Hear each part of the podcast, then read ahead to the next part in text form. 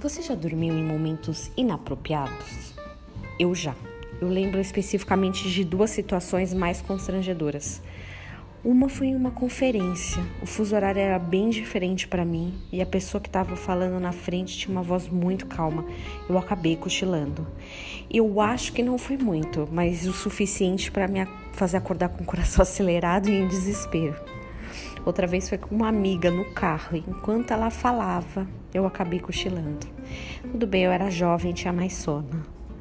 Pior do que essa vergonha que eu passei foi Eutico.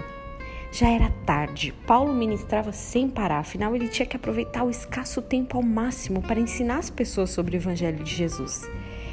A luz elétrica só foi inventada em 1879, o que significava que nesse ambiente que o, que o jovem Eutico se encontrava, era tudo na base da lamparina.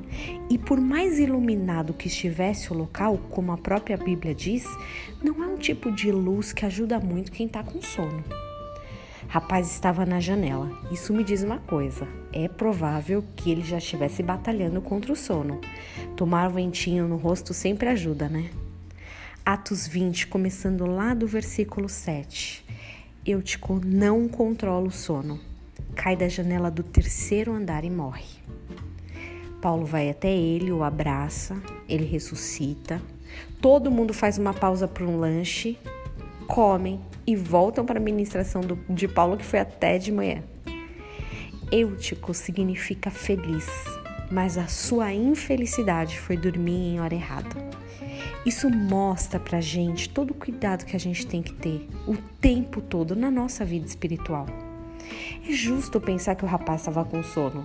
É justo pensar também que Paulo estava falando bastante, sem dúvidas, esses são fatos. Mas também aquela visita de Paulo era uma oportunidade única, não poderia ser perdida, deveria ser aproveitada ao máximo. Muitas vezes nossa atenção é tão sugada durante o dia com tarefas, obrigações, afazeres, que a gente gasta toda a nossa boa energia, e energia eu falo em termos físicos mesmo, em coisas que, que são até boas, mas que não são as prioridades de Deus. Não vai dar para a gente fazer tudo que aparece em nossa frente. Não dá para atender a necessidade de todo mundo o tempo todo. A gente precisa poupar energia física para o nosso chamado para o propósito, para o relacionamento com Deus.